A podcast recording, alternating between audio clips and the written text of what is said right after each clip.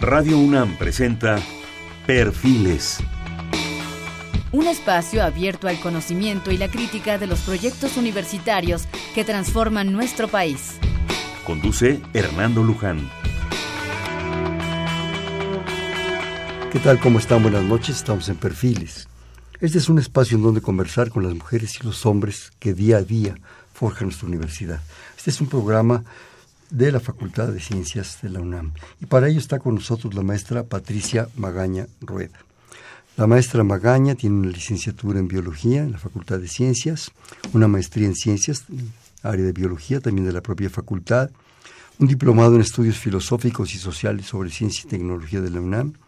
Es experta universitaria en Divulgación y Cultura Científica por la Universidad de Oviedo en España Actualmente es coordinadora de publicaciones de la Facultad de Ciencias a partir de enero del 13 y hasta la fecha, profesora del Seminario de Biología 3 en la Facultad de Ciencias de la UNAM, en tema de divulgación de la biología, coordinadora del grupo de difusión del Departamento de Física desde el 96 hasta la fecha, me supongo en la misma facultad. Sí directora de la revista Ciencias de la Facultad de Ciencias desde el 96 hasta la fecha, ha sido secretaria de Comunicación y Divulgación de la, Ciencia en la Facultad de Ciencias, periodo 2002-2010, tiene más de 40 artículos de divulgación en diversas revistas, coordinadora académica y conductora de 60 programas de televisión eh, en Canal 22, eh, y cápsulas científicas, proyecto con más de 70 cápsulas, recibido el Premio Universidad Nacional para Jóvenes Académicos en el área de aportaciones, Premio de Periodismo, Premio de Divulgación.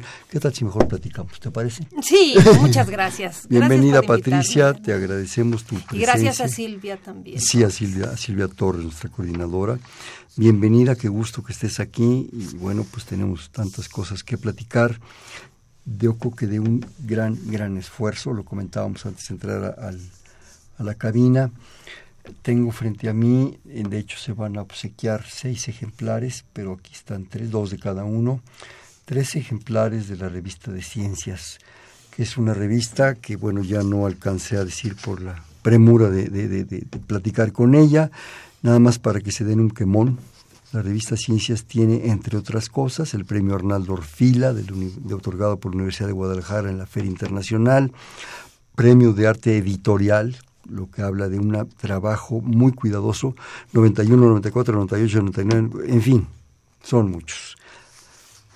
¿Qué es la revista? Gracias, Qué pregunta tan obvia, pero tan No, difícil. no, no. Fíjate que no es, no es obvio definir qué es una revista. Porque al final no es las ganas de que alguien te lleve un producto y te engatuse como sucede con muchas revistas a nivel comercial. Una revista académica, una revista cultural, una revista sobre todo hecho desde la Universidad Nacional Autónoma de México, pues tiene una enorme responsabilidad porque la propia institución es un lugar que genera conocimiento, que tiene la obligación de difundirlo, que tiene la obligación de enseñarlo, que es la, la, la, la institución cultural más importante de este país. Y que lo está avalando y que lo está avalando. Entonces, una revista que hable de ciencias es una revista con una enorme responsabilidad, es decir, es un producto de cultura, de lo que nosotros llamamos de cultura científica. Ciencias es una revista trimestral, la otra gran revista de ciencia de la universidad es Como ves, aunque son de públicos distintos. Como ves, tú lo sabes, es una revista dirigida a chavos.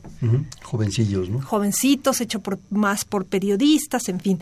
Ciencias está más dirigida a un público universitario, a un público de profesionales, a un público de profesores, de personas que quieren saber de temas de ciencia, que la ciencia es apasionante, ya lo decíamos hace rato en nuestra conversación, cualquiera que, que le guste leer de ciencia o que haya estudiado una profesión científica se apasiona por el trabajo, porque cualquier cosa que signifique escudriñar la naturaleza, eh, tratar de entender los fenómenos del mundo, explicarlos y luego cuestionar esas mismas ideas generadas, revisarlas, No- encontrar evidencias, pues es, se convierte en una pasión. Sí. Entonces, Ciencias es una revista de cultura científica trimestral, elaborada en la Facultad de Ciencias y que atiende al público de todo el país.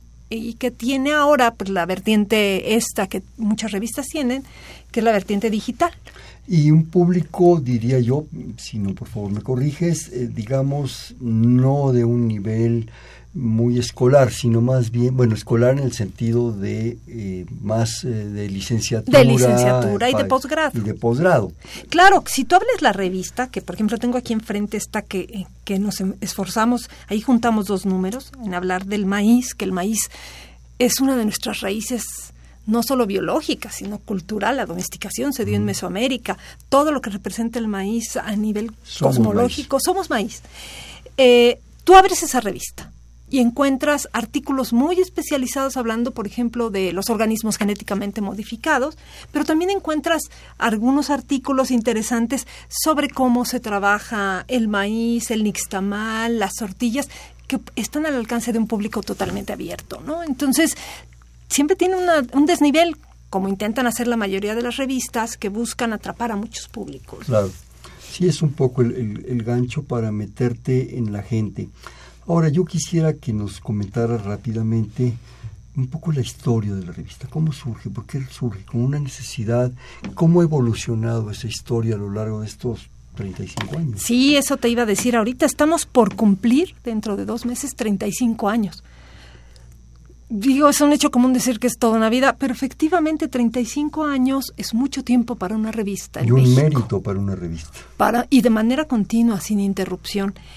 Eh, 35 años, ¿cómo surge? Bueno, eh, a lo mejor alguien de nuestro público ya lo sabe, la universidad es inquieta, pero la Facultad de Ciencias de, la UNAM es la más inquieta. Tú estudiaste ahí, sabes que estamos hablando de comunidades siempre efervescentes, porque la ciencia así es de cualquier manera.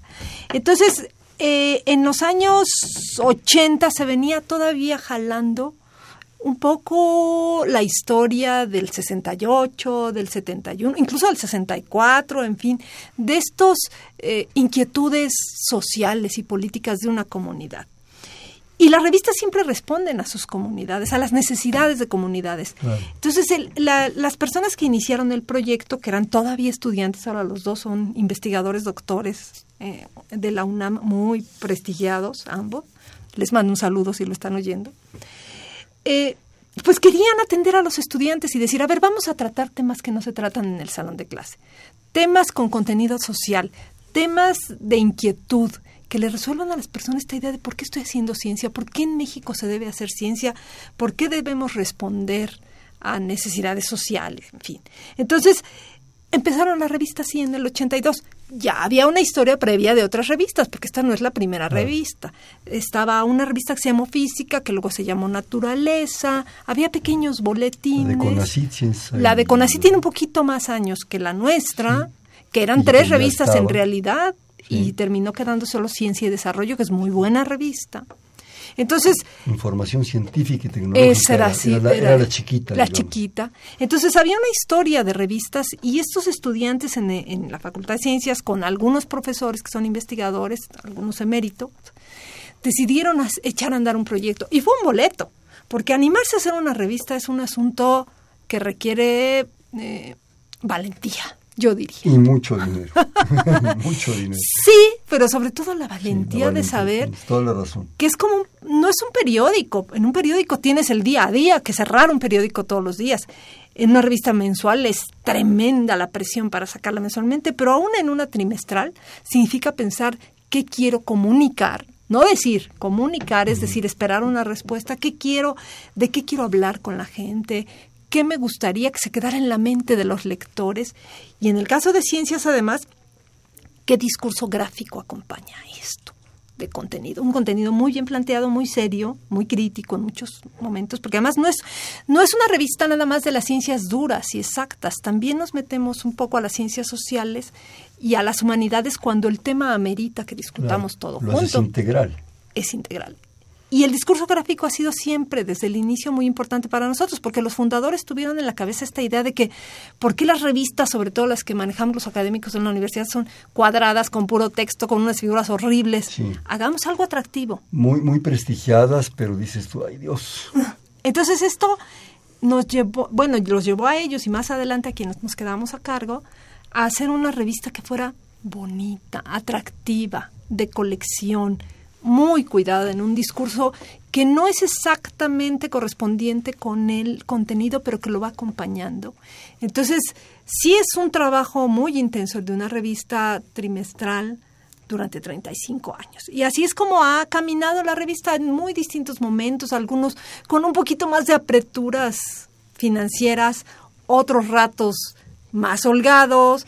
Afortunadamente, pues hay mucho reconocimiento de la institución ahora para la revista y eso nos da la tranquilidad de trabajar, pero el puro avance para plantear un proyecto y mantenerlo a flote, pues no fue sencillo, o sea, llevó su buen rato de consolidación. Sí, esas alguras te, obligaban a ahorrar para el siguiente momento crítico, Ahorita que decías de las revistas y un poco haciendo, haciendo memoria, si me permites, tú y nuestro público, yo recuerdo cuando, cuando, cuando ingresé a la facultad, era, una necesidad de estos materiales. Porque claro, teníamos aquellos grandes libros enciclopédicos que a veces no era fácil comprar y nuestro, nuestro refugio, que yo recuerde, era el Scientific American, posteriormente la Research mm. y alguna que otra cosa sería, y de repente, muy ocasionalmente, el National Geographic, que traía algún, algún, pero no teníamos información. Tenías que sujetarte a lo que te decía el maestro, sí, y a lo que podías, pues tú sacar de los libros y interpretar. Pero esta vigencia, ya es a lo que quiero llegar, de una información actual, vigente, pero revisada de otro punto de vista, desde otra manera. ¿sí? Como decían, las mejores clases de los mejores maestros no es la del salón, es la del pasillo. es esa información que fluye, que es fresca, que está no en la formalidad y era un poco la necesidad de una revista. No, y además eh, ahora la mejor parte de tu público, sobre todo si son muy jóvenes, no se imagina lo que era meterse en una biblioteca y tener que rastrear a ver qué lograbas conseguir, escribir una carta, pedir un artículo que se tardara meses o a lo mejor nunca llegara y tuvieras información reciente de un tema. En estos tiempos esas cosas suenan de locos. Ahora con un clic estás metido en algún lado, ¿no? ¿no? Aún así, la cantidad de información es apabullante pero esa es información, no es ni discusión ni interpretación de la información, que es valiosísima, que es como la clase de pasillo del maestro. Es decir, estoy revisando desde distintos puntos de vista en una, en, una publicación como estas un tema. Y un tema analizado no del último descubrimiento necesariamente, sino usar un poco de... Para eso hay otras revistas. Eh, los journals llamados en, ciencia, pero sí con datos precisos, exactos y por autores muy cuidadosos, una discusión de los temas. Y esa es la parte central de una revista como Ciencias, dejar la idea de la discusión, de que la ciencia también se cuestiona, de que cambia, de que funciona a base de probarse y revisarse y que hay conceptos que pueden modificarse a lo largo del tiempo y que hay una historia de la ciencia que es central y una filosofía de la ciencia que también es central. Entonces la revista está muy hecha en ese, en ese tenor. Y si me permites, yo agregaría hay una comunicación de la ciencia que es central y fundamental. Porque una cosa es una ciencia muy valiosa, absolutamente rigurosa, necesaria, profundamente necesaria, pero requieres algo que es la amenidad. Sí. Sin demeritar. Yo creo que una regla de la, de la comunicación, de la ciencia, es, antes que nada, es el rigor. Eso es indiscutible y inamovible. Pero dale amenidad.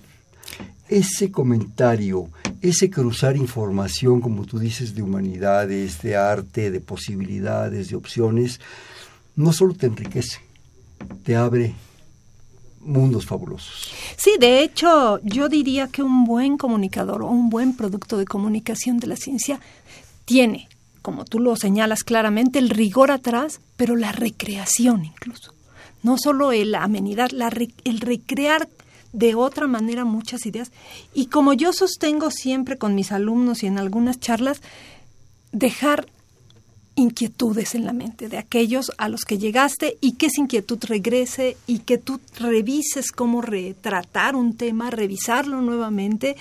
Y hay puntos críticos, por eso yo hablaba, por ejemplo, de este de, del maíz. Y podemos tener aún en el interior del equipo de la revista diferencias sobre cómo tratar el asunto de los organismos genéticamente modificados o transgénicos, como le dice mucha gente. Y sin embargo tratamos de poner ahí las distintas ideas para que las personas se queden con inquietudes, busquen más información y piensen que así es en ciencia el, proceso de recreación del conocimiento, del acercamiento a la naturaleza. Y yo creo dos cosas, Patricia, si me permites. Una, cuando te atreves a comunicar la ciencia, y en este caso una revista, hay una triple responsabilidad. Del que genera el conocimiento, sea, el investigador, aquel personaje de la bata blanca que a veces nos parece lejano y que de veras, de repente su imagen se ha demeritado, cosa que no me encanta para, para nada. Este, el que produce el conocimiento, el que está metido en la verdadera trinchera de ese conocimiento, esa es la primera parte. En segunda, el que se atreve a recrear esa información, a darle esa otra visión, esa otra posibilidad, porque a veces son cosas un tanto abstractas y lenguajes bastante esotéricos, tú lo sabes. Entonces de repente hay que hacerlo accesible. Y un tercer factor o un tercer personaje es el que recibe esa información, que tiene que saber discernir lo que están produciéndose, lo que me están transmitiendo, recibirlos y retroalimentar. El público pasivo no puede ser. Y otra cosa que me permito eh, comentarte es que tanto el investigador como el transmisor, el traductor, el comunicador, tienen que ser cultos. Y yo creo que en una revista se proyecta mucho esa cultura, esa visión integral de las cosas. Por eso quienes, quienes intentamos dedicarnos a la comunicación de la ciencia tenemos un gran reto enfrente. ¿eh? Y yo creo que a veces nos pasamos de arrogantes pensando que podemos hablar casi de cualquier tema. Que somos en la academia es, muy, es muy común. Y debemos admitir con humildad que cada vez que nos acercamos a un tema, nos damos cuenta de nuestra vasta ignorancia y de que tenemos que ser muy serios, muy puntuales, muy cuidadosos, porque estamos creando imágenes en el público y ese público, esas imágenes nos las va a regresar en cuestionamientos, claro. lo cual es totalmente sano y favorable. Tú lo acabas de decir y, tenemos aquí enfrente un, número, creo que es excepcional, sobre el maíz. Y tú lo ves, pues el maíz es una planta, ¿sí? La puedes describir botánicamente, pa, pa, pa, pa, sea maíz. Sea maíz, ¿verdad? No sé qué. Pero atrás hay economía, sociología, derecho, eh, física, química, genética, todo. Es una visión integral, ¿sí? Y es es la planta o el alimento que le ha dado sentido mucho a este país. ¿sí? Sí, para empezar, a lo mejor el público dice el maíz, ¿por qué tanta discusión de si dejan o no entrar a estas compañías que traen los transgénicos, etcétera? Bueno, el maíz está en la raíz de nuestra cultura porque además el maíz, que si uno se va a ver las primeras plantas que se domesticaron, es decir, se procesaron para ser alimento humano por los primeros grupos, se dio en Mesoamérica, en lo que llaman los, los eh, arqueólogos Mesoamérica. Paul Kirchhoff y su definición de Mesoamérica. Entonces, esas mazorquitas pequeñitas, chiquitas, que empezaron a hacer crecer en, en el área de Tehuacán y más al sur, se terminaron convirtiendo en la parte central no solo de nuestra alimentación y nuestro sostenimiento, digamos, en, términos eh, de sustancias que nos nutrieran, sino en toda una cosmovisión. En la mitología. Y eso es tan importante que esa es la parte de discusión más fuerte. Fíjate, este, esta revista, que por cierto la voy a presumir, no la pueden ver, pero es muy linda, trae un despliegue, se despliega la portada y se extiende una mazorca de maíz, que es un maíz que ya solo está presente en Tlaxcala, que se llama maíz tunicado, porque cada grano de maíz tiene una pequeña bráctea, una cubiertita como una hojita chiquita, y solo lo cultiva y lo preservó una familia. Y uno se pregunta, bueno, ¿qué pasa si se perdieran? A lo mejor hay gente que dice, bueno, pero nos traemos maíz de otro lado. No, hay forma. La riqueza del maíz nativo, que no criollo, porque no se llama criollo, el maíz nativo es tan grande que nos permite cuidar nuestros recursos de los que ahora se hablan mucho, los recursos genéticos, es decir, de los recursos que se van heredando ¿no? en las plantas. Entonces, un tema como el maíz da para hablar. Sí. Desde, las hormigas que se robaron los primeros granos, ¿verdad? Y se les regalan al hombre. De veras, es apasionante esa visión integral. Y eso se logra con una buena comunicación y creo que con una revista con, esta calidad. este, yo quisiera que un poco, eh, bueno, has hablado un poco de su historia, de sus retos, de, de, de alguna anécdota que tuvieras así muy, muy importante de la revista. Mira, a mí me gusta recordar, anécdotas hay muchas, pero a mí me emocionó mucho justamente en un congreso de botánica. Yo me dediqué mucho tiempo al estudio de las plantas. Que alguien se acercó y me dijo, yo soy botánico y me dedico a esto gracias a la revista Ciencias. Cuando me lo dijo ese, ese chico que ya estaba terminando la carrera de biología, me emocionó muchísimo porque dije, bueno, además de todo lo que ya hemos dicho ahorita, Hernando, de recrear, de dar información, de poner ideas en la cabeza de las personas, la formación de vocaciones científicas en este país es muy importante. Uf, es vital. Y que alguien llegara y me dijera, gracias a esta revista, yo me dediqué a esto y voy a ser investigador, me pareció maravilloso. Es uno de, esos momentos en que uno se siente orgulloso de haberse esforzado tanto y de llegar a ese punto del trabajo. Voy a parecer exagerado, pero yo creo que 35 años y el esfuerzo tuyo y de mucha gente más, aquellos originales visionarios, hay que decirlo, por esta vocación ya valió la pena. Sí. por una gente que le cambias la vida, ya valió la pena. Y le ha cambiado la vida a los lectores, le ha cambiado la vida a muchos investigadores que se han animado a escribir. Bueno, me la cambió a mí, pero eso es lo menos importante. Pero a muchos investigadores que dijeron, quiero escribir, y se sentaron con nosotros a iniciarse en esta carrera. Te voy a contar una más, y esa es muy reciente. No sé si conoces al doctor Héctor Arita. Sí, cómo no. Bueno, el doctor Arita, empezó, sí, que es un investigador de la UNAM. De ecología. De ecología y que su fuerte son los animales, vamos a decirlo así. Acaba de ganar un premio internacional muy importante, el premio Rui Pérez Tamaño del Fondo de Cultura Económica. Bueno, él nos agradece en el inicio de su libro, que se llama Crónicas de la Extinción, y lo recomiendo muchísimo. Es un libro precioso. Agradece a la revista haberle permitido iniciarse en el camino de escribir divulgación y ahora ha ganado un premio internacional. Claro. Entonces, quiere decir que muchos investigadores han encontrado por ahí también ese camino y así como eso hay muchas historias. Yo creo que estás tratando un punto que yo no quisiera que se quedara así nada más en una anécdota, que es el hecho de escribir, de escribir bien.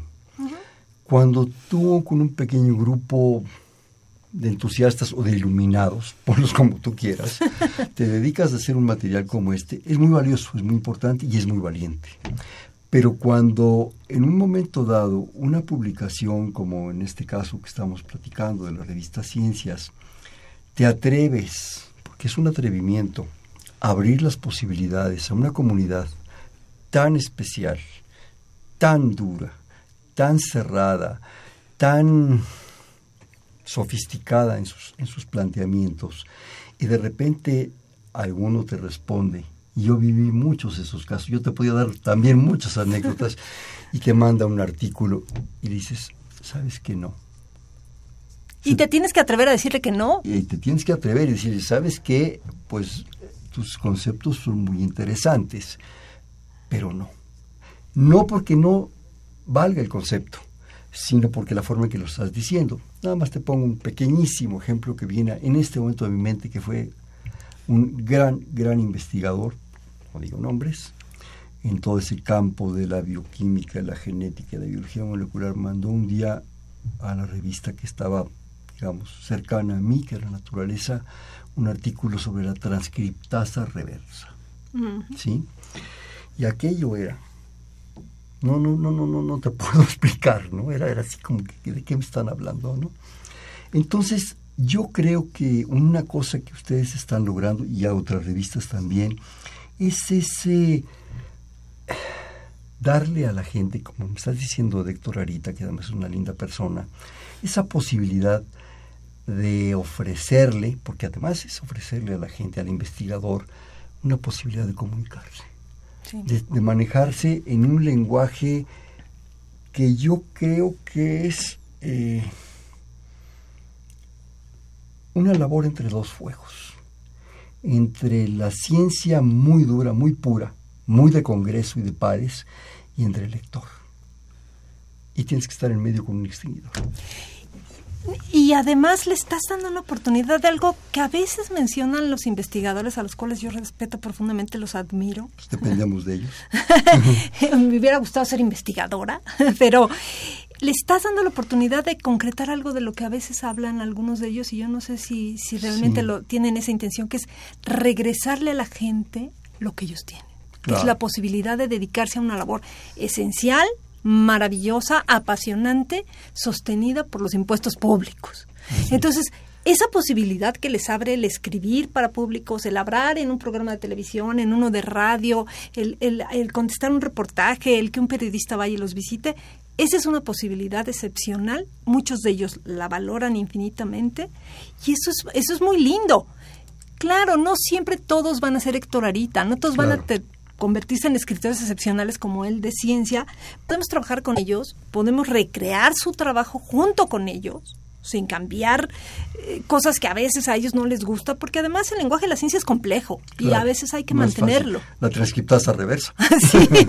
Entonces, eh, darles esa oportunidad, trabajar con ellos y que se sientan emocionados de saber que están produciendo cosas para un público que no es el especialista con los cuales ellos tienen un intercambio frecuente de conocimientos y que es la base de la, de la discusión científica, y sí la gente que está a otro nivel de trabajo y que les interesa saber por qué están trabajando en algo, por qué es importante ser ciencia, por ejemplo, en un país como México, ¿no? que eso es central. Entonces, esa posibilidad se ha abierto y la revista entonces no solo responde a comunidades de lectores, también responde a comunidades de escritores. Y qué bueno que hay tantas revistas. A lo mejor hay menos de las que quisiéramos. En México hay alrededor de 25 revistas de divulgación en el país, repartidas en distintos estados, mucho en el centro, pero también hay en los estados. Excelentes revistas. De hecho, hay un índice del CONACYT que mide la calidad de estas revistas que son de divulgación. Entonces, sí hay posibilidades para los investigadores en muchos lugares de, de entrar y muchos tienen ese gusanito de querer comunicarse con públicos y se les puede ayudar a hacerlo de esta manera. Claro. Voy a ponerme un poco como abogado del diablo poner un dedo en la llaga. Frente a este entusiasmo, esa posibilidad de, entrar, de ayudar, de, hablar, de, de, tener, y hay que decirlo, un poquito de humildad para saber escribir. Porque una cosa es un reporte para Science o Nature o alguna de estas cosas muy acá, y otra cosa es este reto. Este no cualquiera se enfrenta. No. ¿sí? Eso me lleva a un punto que creo que es importante y que tú has de vivir constantemente, la apatía. La apatía del investigador que dice, no, ¿para qué le entro? Si yo estoy muy tranquilo acá, y con todo el respeto que me merecen todos los investigadores, el que sea, ¿para qué le entro? ¿Para qué me meto en problemas? Si yo pago mis reportes y saco mis 2.73 artículos indizados y ya cumplí. Esa es una. Y la otra, la apatía del lector de no atreverse a llegar a donde esté ciencias, se hace un kiosco, sea, ahorita nos dices dónde, ¿sí? Y decir, sí, en lugar de eso, pues me voy Playboy. que a veces tiene buenos Ah, no, hombre, cállate. Sobre todo el de mi época, cállate. Los desplegados no te... Eh, tu desplegado no tiene nada que ver con los que yo conocí, Patricia del Maíz, perdóname, pero... Pero, pero sí existe esa situación. yo lo veo muchas veces, digo, soy un fanático de las revistas, clásico que vas a Sambors o a A la librería más grande de París, como Donde se pueda, ¿verdad? Y ves a la gente yéndose, y ves estas revistas u otras, y no hay atrevimiento. No, por eso, por eso digo yo que... ¿Qué piensas de la apatía en ambos sentidos? Eh, mira, yo creo que sí hay apatía, pero no es... Ah, habrá casos en que la apatía es propia y así es, y esa es la forma de ser del investigador y le parece que no tiene sentido hacer cosas para públicos, su trabajo es de pares, es decir, de otros científicos o otros investigadores que leen lo que él produce, aunque sea en un campo súper restringido que quién sabe si en algún momento de la vida traspase ciertas fronteras. Bueno, pero a lo mejor son los menos, Hernando. Yo creo que el sistema obliga mucho a los investigadores a vivir bajo esa dinámica. Es una presión brutal. Es, es que si tú no estás publicando y publicando y publicando... En el otro sentido. En el otro sentido, no en estas revistas, sino en las revistas, como le llamaban en alguna época, de corriente principal en el mundo de investigación, te quedas fuera de los apoyos económicos de tu proyecto, de tu sueldo, de todo. Es, es esa evaluación que ejerce un una terrible carga sobre los investigadores los obliga a tener que hacerse a un ladito. Ellos a lo mejor muchos, incluso yo que dirijo un departamento de libros ahora en la Facultad de Ciencias de la UNAM, eh, a veces digo, ¿por qué no escriben más libros para los estudiantes? No, porque tengo que sacar mis artículos de investigación. Entonces, es entre apatía y presión y medio deformado y es, es una discusión que está abarcando a muchos en muchos lugares del mundo desde hace años. Una carencia de formación. De, formación no y de carácter. No te forman para escribir para estos para esto y que no es fácil. Claro. por un lado. Por otro lado, la apatía de la lectura pues se da en todos los niveles, o sea, nada más Sí. hay que ver los nivel, la, la, la cantidad de libros que un mexicano lee por año, el tipo de libros que lee. El otro día oía un comentario de, bueno, no importa que lean, pero que lean, no, no es cierto, sí importa No, que sí lea la importa gente. que hay un cierto nivel. Entonces, está esa parte. Y peor con las revistas, porque en las revistas, sobre todo las que ahora ya es que tenemos los medios digitales y que tenemos portales donde están puestas las revistas es menos, pero vivíamos mucho tiempo de vender suscripciones y hay una falta de cultura de compra de suscripciones a las revistas, que en otros países sí hay. Claro. A eso sí hay que decirlo claramente, ¿no? Entonces, está la apatía generada, la apatía propia, la apatía impuesta, la apatía que me dice, pues mejor voy a comprar esta revista comercial en mi gran escaparate de Sambors y no la que me va a hablar de ciencia, que me requiere un enorme esfuerzo. Claro. Entonces, pero que a lo mejor sí me va a gustar mucho y a lo mejor me va a dejar algo, pero, ay, ahorita prefiero estar en el teléfono o en el Facebook o en otros lados, ¿no? Claro. sin denostar a las redes sociales ni nada, pero eh, yo lo veo con mis alumnos. ¿eh? Es impresionante ver cómo dependen del teléfono. Y ahorita se está generando un enorme debate de información falsa, de qué tanto es falso de lo que hay en las redes, qué tanto se puede contrarrestar con proyectos como este o no. Entonces es, es, es, es difícil, porque además el tiraje de las revistas en México no es ¿Qué alto. tiraje tiene ciencias? 4.500. La revista que más tira eh, está, ¿cómo ves? Está tirando alrededor de 20.000, Ciencia y Desarrollo también. Y todas nos vamos a distintos lugares. Algunas van a kioscos de periódicos. Nosotros ya tenemos en, en algunos kioscos de ¿En dónde periódicos. se encuentran, por cierto? En Sanborns. En Sanborns. Sí, yo lo he visto en Sanborns. y en locales cerrados de la República. También la pueden comprar por suscripción. Entonces, pues es el atreverte a verla ahí y decir, a ver, ¿me animo o no me animo? O sea que sí hay apatía, pero también hay condicionantes. Claro. Sí, yo creo que es un, un problema importante. Este, aquí me está pasando, mi querido este, Humberto, una pregunta de que cuántas revistas se va a regalar. Ahorita lo, lo comentamos de una vez. Es eh, la maestra, la maestra Patricia Magaña nos hizo favor de traer seis revistas. Si me permites, Patricia, son los números Los tres son números dobles. números dobles, cosa que O sea oigan, que se pues, llevan dos en uno. Dos en uno, estamos de oferta. Dos números del número 118, 119, que ya estábamos comentando algunas cosas sobre el maíz. Dos números del 120, 21, que es, Que eh, es de- cambio es climático, es evolución, neuronas, en fin, tiene miscelánea, digamos. Y este que es el más reciente. Y el más reciente, que es eh, Revista Ciencia, 122-23, un tema vigente eh, al público la marihuana, al público el bazuco, la heroína, en fin, en, en- en concreto de drogas. Drogas. Son dos de cada uno, este, los vamos, los vamos ahorita a ofrecer. Mm, Por favor, comunicarse con nosotros al 55 36 89 89. Si me permites, Patricia, hacer un corte, por favor. Estamos en Perfiles, un espacio en donde conversar con las mujeres y los hombres que día a día forjan nuestra universidad. Estamos platicando muy a gusto con la maestra Patricia Magaña Rueda, de la Facultad de Ciencias, eh, coordinadora editorial de la revista y de otras cosas de la Sociedad Mexicana de Divulgación de la Ciencia y la Técnica. Estamos en el 55 36 89 89, le repito 55 36 89 89. Gracias.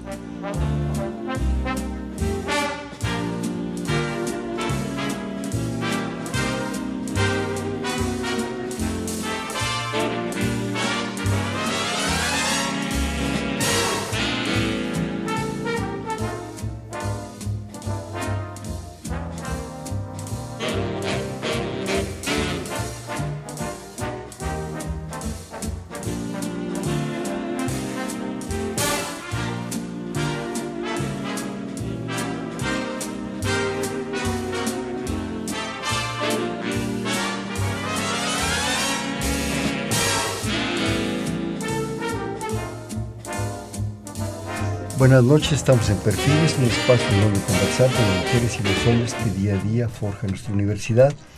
Estamos con la maestra Patricia Magaña Rueda de la Facultad de Ciencias en 5536 8989. Repito, 55, 36, 89, 89. Ya les comentamos que hay seis revistas de ciencias para regalar. La del maíz, la de las drogas y una... De cambio climático y ambiente. Cambio climático, ambiente, creo que un poco evolución alcancé a ver ahí, ¿no? Bueno, este... La selectividad para definir un número. ¿Cómo le haces? ¿Cuál es el proceso? Platícanos. En este momento tú te reúnes, bueno, mañana te reúnes con tu gente, con el grupo que va a ser muy interesante, y en ese momento, ¿sabes qué? Tenemos el siguiente número, o no sé cuántos van adelantados. ¿Cómo vamos a seleccionar esto? Bueno, lo que pasa es que la revista se hace mucho por invitación. Debo darle un, aquí un enorme reconocimiento a mi grupo de trabajo. Somos cuatro académicos, pero en realidad, digamos, yo te lo pondría así el alma del proyecto es el editor, que es el maestro César Carrillo, que es un maestro en antropología. César es muy inquieto, siempre está en contacto con muchos autores, está pensándole y pensándole y dándole vueltas a los temas. Entonces él casi siempre llega y me dice, a ver, quisiera yo proponerte que la siguiente revista sea sobre esto. Empezamos a discutir, a quién invitamos, mucho funciona por invitación, pero además nos han llegado artículos de tal y tal y tal solicitando publicar en la revista cómo armamos, cómo le damos un hilo conductor y hacemos una propuesta. No es fácil, nunca es fácil porque tienes mucho, que esa es parte del trabajo de un comunicador de ciencia que es muy complejo de cumplir, que es ponerte en el zapato de tu público. Pensar qué necesita o qué puede querer tu público. En última instancia, el público es el que va a determinar Así todo. Es. Y se refleja en cuánto se vende, cómo se distribuye, cuánto, la, cuánto piden la revista, etcétera. Entonces César Carrillo, que es este el editor de la revista, es muy inquieto, siempre me está haciendo propuestas. Yo te decía hace un ratito que salimos del aire que el número más reciente, que es este número doble 122-123, está dedicado a drogas. Bueno, nos llevó años terminar. Años. Años, cuatro años más o menos, o cinco, terminar de conjuntar una idea por dónde entrarle. Hubo artículos, como el de Ricardo Pérez Monfort, que hubo que actualizar, o el de la doctora Pasantes, o algunos otros de Herminia Pasantes, porque ya estaban dejándose atrás algunas ideas, había que volver a conjuntar. Eh, hay artículos muy buenos, que está muy centrado el número en marihuana, habla de otras cosas, pero habla de la historia, de la comprensión de las adicciones, porque se ha hecho mucho el énfasis en las sustancias no tanto en los procesos de adicción y en las problemáticas de las personas que terminan metiéndose a, esto. Y con la idea de discutirlo, se habló hace mucho, hace unos dos años en el país mucho sobre drogas y ahorita como que se ha quietado. ya no oyes nada, ¿verdad? ni pues discusión, ni propuestas, ni nada. Me refiero en el sentido de legalizar o no legalizar, ¿eh? De lo otro, de los crímenes y eso, es cosa de todos los días. ya mejor nos lo ahorramos. Nos lo ahorramos. Pero toda la otra discusión, y que es donde yo creo que hay que poner el, énfasis, es en la idea de que desde la ciencia se están haciendo muchas cosas de discusión al respecto y desde distintas áreas de la ciencia, no solo de las ciencias naturales, como podrían ser las neurociencias, sino desde las ciencias sociales o de análisis complejos de cómo enfrentar el, proceso de, elección. ¿no? Sí. Entonces, eh, discutir eso demuestra una cosa que reiteramos quienes nos dedicamos a estas cosas, que es que la ciencia puede dar luces en muchos sentidos a casi todos los aspectos de la vida. No necesariamente vas a hacer lo que dicen los científicos, ¿verdad? Pero te formas un punto de vista, te das una idea o sabes a quién recurrir para tratar de buscar información crítica, cuidadosa, documentada, respaldada. Entonces, este es un número que es un ejemplo de ese trabajo. Entonces, a veces nos lleva mucho tiempo concretar y mientras vamos sacando otros números, mientras concretamos uno que tenemos. No, y vas concretando también toda una serie de posibilidades y de ajustes y, como tú dices, tiempos, porque lo que ahorita es muy vigente, capaz que en un año pues ya valió. Tratamos de que no la revista no tenga ese perfil, digamos, más periodístico de pérdida rápida de, de discusión de la información, pero sí lo, lo tratamos de hacer con, con el rigor suficiente para dar un punto de vista. A lo mejor no se trató todo lo que tiene que ver con la marihuana y otras drogas, pero hay cosas centrales. Claro. Y me gustaría agregar algo que no he dicho y es que cuando estos proyectos se vuelven, se consolidan como la revista, dan lugar a otros productos. Eh, tenemos libros a partir de compilaciones de artículos en la revista y eso es de los como artículos antologías, antologías que hemos hecho con siglo XXI Ah, qué padre. Y están conseguibles. Están en- conseguibles. Ya está una agotada que fue muy exitosa sobre matemáticas de la naturaleza. Pero tenemos una del doctor Arita que se llama Del Bestiario y tenemos dos sobre conocimiento mesoamericano, justamente. Ah, qué padre. Entonces, esa es una de las derivaciones de la revista, hacer y esos, libros. esas antologías, ¿dónde las consigues? ¿Dónde Se las- pueden conseguir en siglo XXI o se pueden conseguir en la UNAM. ¿En qué parte de la UNAM? Para- Bueno, particularmente en la Facultad de Ciencias, en el departamento o la Coordinación de Servicios Editoriales, que es el departamento de libros.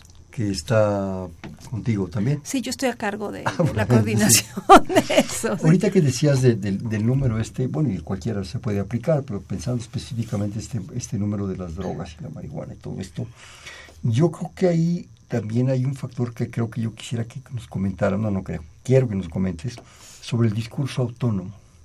Esto El del discurso gráfico que yo mencioné, el discurso autónomo y creativo de contenidos, de, De gráficos, contenido, de todo, sí. porque de repente hay tantas fuerzas, por ejemplo, en un tema como este, y hay fuerzas, fuerzas que te sorprenden, que no dudo que quieran influir, que quieran llevar agua a su molino, en fin, tienes que tener esa autonomía para tener esa, creo yo, esa eh, vigencia, esa, esa- esa credibilidad. bueno, tú sabes que en nuestra casa de estudios, que es la UNAM, Tiene esa esa cualidad inmensa, Sí, ¿no? esa autonomía, posibilidad. esa posibilidad. Bueno, de hecho, está, es parte de nuestra esencia. Exacto. Entonces, no nos sujetamos a presiones. Podemos tener, Pero si te llegan. no. ¿ah? Hemos tenido a veces más bien autolimitación de decir, a ver, no nos vamos a meter tan allá que nos ¿Por metamos qué? en un problema que signifique que la revista entre en un camino donde Muy lodoso. muy lodoso. Pasó una vez eh, el editor se le ocurrió publicar algo del subcomandante Marcos, no sabes, y era un texto literario y puso solo un pedacito. Con eso tuvimos para tener una gran bronca a muy A distintos nivel niveles. de abogado general. No tanto, pero sí de, de qué están haciendo. Si esta es una el- el- la, la clásica postura de esta es una revista de ciencia. ¿Cómo? ¿No? Claro. ¿Cómo se atreven a hablar de política? Como, como la, la selva de y su degradación tiene que ver con Sí. y es la visión que tú nos estabas dando, esa visión integral, social, Exacto. política, económica, O sea, allí se puede conjuntar esa parte de las humanidades, una visión literaria, era un cuento, había y sin embargo metió mucho ruido. Entonces lo que hicimos a partir de esa experiencia fue decir, a ver, vamos a ver hasta dónde. Tenemos un número donde hay cosas de educación, tuvimos artículos que hablaban del asunto este de Ayotzinapa, eh, tratamos de ser muy cuidadosos en cómo se presentaban. Es difícil que en algún campo del conocimiento universal no tenga que ver con la política, es prácticamente imposible. Entonces, ah, le ha pasado a la revista, ¿eh? Le ha pasado y eso hace que de repente la gente diga, oiga, no, pues si ustedes son de ciencias, como si la ciencia fuera esta idea de los setentas, ¿no? Que se manejaban muchos sectores de la pureza. Eso no existe en realidad, ¿no? Y para nosotros la historia de la ciencia y la filosofía de la ciencia es central y está siempre remarcado en, en el discurso de contenido. Y además hay un discurso gráfico que de repente es un poco fuerte. En este número, por ejemplo, de, si tú lo abres, este de drogas, hay cosas fuertes e interesantes. ¿eh? De hecho, a- a- si ves la parte de atrás, bueno, si ves los créditos de la portada y de la cuarta de forros que se llama y que la gente le dice a veces contraportada, es un taller de bordado que es crítico, que está pidiendo cosas. Entonces, le damos un lugar a eso. Claro. Y es interesante ver que ya platicabas tú que la revista tiene muchos, tiene muchos reconocimientos, tiene varios premios. Tiene, para mí lo más importante, el reconocimiento del público y de los lectores, pero el premio al arte editorial que mencionabas es un premio de la Cámara Nacional de la Industria Editorial a la parte artística, de diseño, de cuidado, de imagen, etcétera. Y, y lo tiene, lo ha tenido Hasta casi cada año. el olor de la, de la... Hay mucha gente que luego me dice a mí ahora, es que pues, ya no gasten, hagan una revista totalmente ele- digital, electrónica, ¿no? No, es, es un privilegio tener las cosas. en la Sí, de hecho, más de la mitad de los números de la revista desde que surgió están agotados y hay quien los considera de colección. Sí, mira, estoy viendo el artículo Solventes e Inhalantes. Qué imágenes tan fuertes, ¿no? De Simón Brailovsky, que por cierto es, Falleció hace muchos años. sí, Era un, un, un caso especial, ¿verdad? Sí. Este, una historia muy especial. Eh, de la página 79 a la 85, verdaderamente qué imágenes. ¿eh? Sí, Son sí. imágenes de veras impactantes, Sí. impactantes. Yo creo que superan a- hasta Luis Buñuel en sus películas, ¿verdad? Realmente qué bueno que, que exista esa autonomía, qué bueno que exista esa, ese respeto por, por, por que hay que decir las cosas. ¿no? Hay que decirlas, hay que ponerlas, ahí están. Y a veces las personas eh, nos, nos queremos envolver en una burbuja y no saber, nos da miedo a veces las cosas. Sí, yo creo que también es un problema, a lo mejor voy a emitir un- una opinión muy personal de madurez. Sí, sí, sí, sí. Y tenemos que promover la madurez. como país. Tenemos Sí. que promoverla. A ver, aquí me trae nuestra productora, gracias. Ya tiene su revista. Bueno, oye, oye, espérame, no te me vayas. Son cinco gentes, todavía queda una. Ah, bueno, a las gentes que Javier Guerra, Fernando López Leiva, Blanca Vilés, Delfina Reyes Navarro y Josefina Cruz, muchísimas gracias por su interés. Todavía queda una revista, así es que pues apúrenle, ¿no? a ver, Patricia, me llegan varias cosas. Este, Agustín Mondragón del Centro Histórico. Doy respuesta a Enrique Peña Nieto y le digo que aprenda a no robar, a no vender a los mexicanos, a no entregar nuestros recursos naturales a empresas extranjeras y a no destruir la economía. Y sobre la ley publicitaria de educación, le digo que primeramente para cambiar un sistema educativo se necesitan universidades pedagógicas en cada uno de los estados para que sean los que enseñen la nueva pedagogía, pedagogía perdón, y que sean ellos quienes eh, valoren a los profesores y a la perdón, aquí no entiendo, que es una organización política y que los libros de texto tuvieron más de 300 errores. Agradezco su comentario, señor Mondragón, se lo agradezco mucho, pero pues estamos platicando de una publicación de ciencias. Que por cierto, si me permites hacer un comentario, parte del público al que nos interesa mucho acercarnos es a los profesores. Claro. Mucho. Yo creo que es fundamental que los profesores valoren esta información y la transmitan a sus jóvenes con esa madurez, Con- con, y esa con visión, entusiasmo. con entusiasmo, con encanto. De todas maneras, al, al señor Mondragón, muchísimas gracias por su comentario. La señora Servín de San Rafael, saludos, y ma- a mí no me mande saludos, señora, mándeselos a la maestra, que es la que hace el programa, me- por eh, invitar a estos grandes personalidades.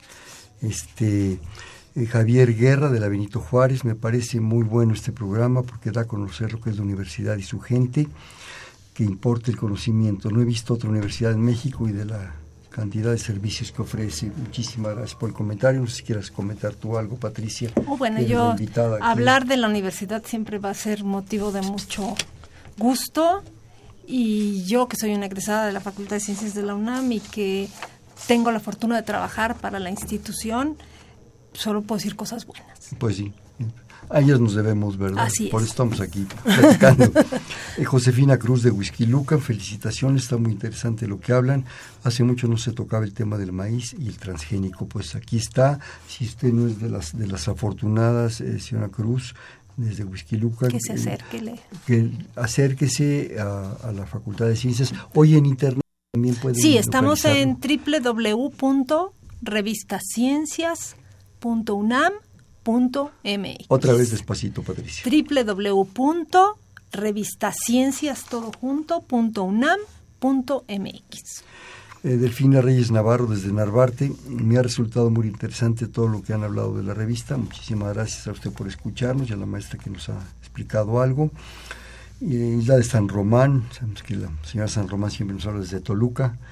Eh, felicitaciones a la doctora por su entusiasmo y la revista y en divulgar la ciencia. Que nos recuerden dónde la podemos adquirir, Patricia.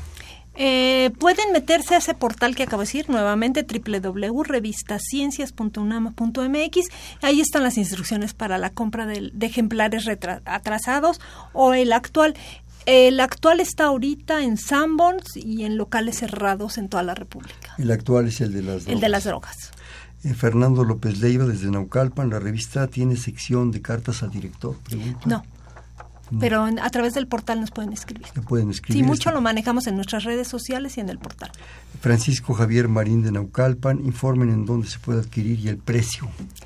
El precio son 40 pesos, que es eh, 40 o 45 dependiendo del tamaño, que es un precio súper subsidiado como casi todos los productos universitarios porque el costo es más alto, el precio es 40. Eh, ya comentábamos algo muy importante de tomar en cuenta todos los ángulos, todas las opiniones y de las del público. ¿Te llegan? ¿Te llegan por el portal? Sí, nos llegan por el portal, nos llegan por correo electrónico, que bueno, el correo electrónico es revista.ciencias.unam.mx. Recuerden que estamos en la Facultad de Ciencias de la UNAM. Otra vez. Revista.ciencias.unam.mx. Sí, tenemos de todo, sobre todo pues nos dicen, ¿por qué no tratan este tema? Sugerimos, quisiéramos, etcétera. Entonces sí, sí respondemos a sus, a sus correos, por supuesto, y con mucho gusto les atendemos ahí. Les dejo un teléfono para quien prefiera el teléfono, es el 5622 4935. Estamos allí a sus órdenes. Perfecto. Este, desgraciadamente nos quedan cuatro minutos, ¿cómo ves? ¡Eh! Uy. Traemos tamales y atole y nos seguimos, tú dirás. Este, como divulgadora muy importante que eres eh, con la revista y con otras cosas, ¿cuáles son esos, esos retos que te, que te enfrentas todos los días, que te apasionan que tienes que vencer? ¿Cuáles son tus retos? El, el, el, reto, y yo, yo decía en un texto que escribí hace poco sobre revistas, en un libro que, que se hizo con el, el Foro Consultivo de Ciencias, le puse por título al artículo Las revistas de divulgación o cómo moverse para permanecer en el mismo lugar. ¿Cuál es la idea? Pues mantener el interés del público. Nos interesa que el público se mantenga y crezca que tratemos los temas que les gustaría que tratemos, que discutamos con ellos los asuntos de la ciencia y los que tienen que ver con ciencia, donde ciencia les la ciencia les puede dar algún punto de vista al cual pueden estar de acuerdo o no. Nos interesa que el, que el núcleo de escritores crezca, que la revista sea bien valorada tanto en lo académico como por los públicos. Entonces, ese es un reto gigante, enorme, que va a mantenerse bajo la plataforma que sea, en papel o digital o de la manera que sea. Entonces, ese reto es permanente y va tendrá que haber continuidad, no somos eternos, entonces la continuidad en la formación de nuevos editores y divulgadores de ciencia. Comentábamos rápidamente, porque el tiempo desgraciadamente se va, comentabas hace un momento el acceso a la información de los jóvenes. Sí. Ah, nuestras épocas, ¿verdad? Era, como decías, difícil adquirir una revista, no eran baratas, los libros estábamos escasos de muchas cosas. Ahora le picas y te manda a donde tú quieras, en fin. Pero, ¿quién selecciona esas cosas? Ese es un punto importante, porque te puede llegar... No, tú puedes entrar a donde sea. Yo le digo a mis alumnos, ¿qué es lo primero que ven cuando abren una nota en Internet? Y como que al principio no saben qué contestarme. Les digo, a ver, fíjense de dónde viene la nota, cuál es la fuente, quién la hizo y qué tanto está respaldado atrás con bibliografía, con estudios o con instituciones. Confiabilidad. Porque la confiabilidad es central. Y desgraciadamente, no desgraciadamente, los chavos pueden meterse a lo que quieran y qué bueno que lo vean que vean lo que ellos quieran, pero tienen que entender que discernir es muy importante. Eso te iba a decir, la capacidad de discernir. Exacto, ahí está la clave y la va a ser para el futuro en la formación de profesionales, de nuevos lectores, de lo que sea. Todo tienen que fijarse a qué están entrando y de dónde vienen. Patricia, desgraciadamente un brevísimo comentario final, una reflexión Bueno, quienes hacemos comunicación pública de la ciencia, que es como le llamamos a este trabajo, nos interesa mucho que las personas se den cuenta que habemos profesionales que nos dedicamos a eso, que estamos haciendo grandes esfuerzos. Ojalá haya más eh, vocaciones científicas y que muchos de esos científicos les interese hacer también comunicación pública de la ciencia. Los productos de comunicación ahí están, la universidad tiene muchos, igual que otras universidades del país, pero la UNAM particularmente hace un enorme esfuerzo por llevarle a la gente información científica a todos los niveles. Me atrevería, si me permites agregar, eh, acérquense a la revista, acérquense a otras revistas, acérquense a otras posibilidades, a videos, en fin, siempre con esa capacidad de discernir pero también yo les, yo les pediría, yo les pido por favor un gran respeto a este trabajo. Un gran respeto porque no saben el esfuerzo de que alguna vez nos atrevimos a hacer. Por este trabajo implica una gran responsabilidad. Así es. Yo creo que es muy importante. Ahora vamos a jugar un bote pronto. Ah. Yo te digo una palabra y me dices la que se te ocurra. Ciencias, Discusión. Facultad de Ciencias, Efervescencia. Revista Ciencias, Larga historia. Comunicación de la Ciencia, Público del que esperamos respuestas. Público, Todos. investigador que hace comunicación Muy respetable y aquí estamos. y el comunicador. Con mucha responsabilidad sobre sus hombros. ¿Y quién es Patricia Magaña? Una persona que hace lo que le gusta y que afortunadamente le paga a la universidad por hacer lo que le gusta. Soy una afortunada. Este fue Perfiles, un espacio en donde conversar con las mujeres y los hombres que día a día forjan nuestra universidad. De la Facultad de Ciencias estuvo con nosotros la maestra Patricia Magaña Rueda. Patricia, muchísimas gracias. Gracias a ti, Hernando, y gracias, Silvia. En la coordinación, la doctora Silvia Torres. En la producción, Mariana del Carmen Malagón. En los controles, Humberto Sánchez Castrejón. En la conducción, Hernando Luján. Este fue Perfiles, un espacio en donde conversar con las mujeres y los hombres que día a día forjan nuestra universidad. Gracias. Buenas noches. Perfiles. Un programa de Radio UNAM.